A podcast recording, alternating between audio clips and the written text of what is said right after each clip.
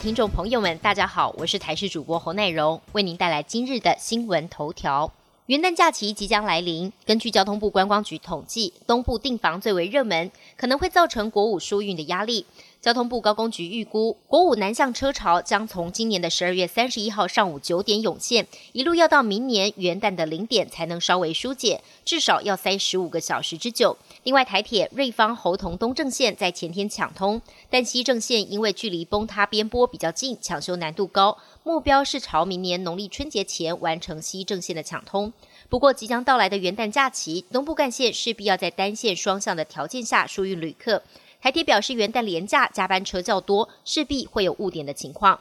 国内昨天再新增两例的境外移入个案，分别是来自菲律宾跟印尼的移工。虽然两人只有登机前核酸检测阴性报告，但都在集中检疫期满前裁检确诊。针对印尼移工，预定十八号起恢复有条件的限额引进。中央疫情指挥中心预计在今天公布政策决定。劳动部昨天先针对移工健康管理预告修法案。对违规的雇主及中介业者，不再限期改善，而是可以直接开罚六到三十万元，并且严拟管制两年，不能引进移工。台湾新冠肺炎无症状感染者的比率和盛行率不再是未知数。北荣病理检验部完成了万人血清学调查，找到十一人带有抗体，推算台湾整体血清抗体阳性率仅万分之五，大约一万一千八百名国人可能已经有抗体。这个成果在十月发表于国际的医学期刊。中央流行疫情指挥中心表示，北荣研究方法应该已经去除其他病毒交叉反应的误差，但没有办法确认抗体阳性者是否为确诊者或是有旅游史，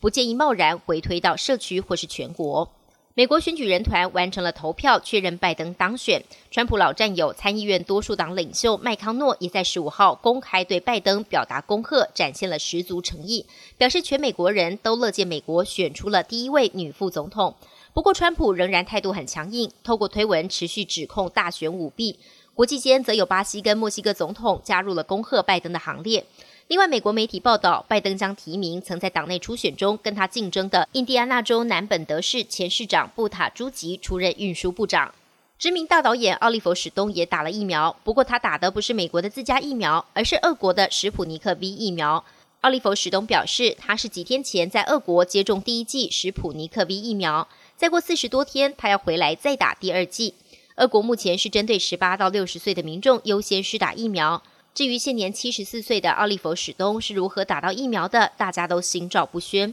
奥利弗史东表示，他听到的消息是俄国的疫苗品质还不错，他不了解为什么西方国家对这疫苗没兴趣。澳洲东部出现了罕见的泡泡海，澳洲是因为反声音现象出现了强烈气旋，这两天遭到狂风暴雨侵袭，堪称是百年一遇的风暴。黄金海岸知名的旅游景点拜伦湾，充满丰富有机物的海水也因此出现大片泡沫，就像是用咖啡机打的奶泡一样绵绵密密，呈现非常罕见的泡泡海奇景，吸引了不少民众观浪戏水。不过也有人差一点被海浪给卷走，还有狗狗陷入泡沫之中，在主人抢救之下才捡回一命。